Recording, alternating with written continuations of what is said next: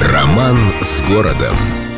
Глава, в которой кирпич ни на что не намекает – Доходные дома в нашем городе больше, чем доходные дома. Это не бизнес, это поэзия. Каждый дом словно в соцсоревновании участвовал под лозунгом «догнать и перегнать соседу по количеству украшений». И очень трудно сказать, кто победил, потому что все эти постройки выглядят затейливо и сногсшибательно. Но иногда на фоне восторга нет-нет, да проскользнет испуганный «Ой, что это?» Например, на угловом переулке есть дом, фасад которого украшен свастиками – Выложенные кирпичом всем нам с детства знакомые символы отчетливо видны невооруженным глазом, ну и, конечно, не могут не вызвать вопросов, откуда в Петербурге и Ленинграде этот недвусмысленный намек.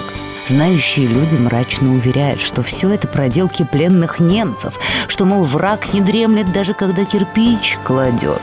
Но историки все уверенно отрицают. Во-первых, доходный дом Львовы построен в 1875 году, а во-вторых, символ этот встречается чуть ли не со времен пещерных людей, чаще всего обозначает что-нибудь предельно положительное. Тем более, что слово «свастика» санскрита переводится как «благо и жизнь». Так что создатели интересного дома ничего такого в виду не имели. И, наконец, профи сознается, что для любого, кто хоть раз держал в руке мастерок, этот дом одна сплошная загадка.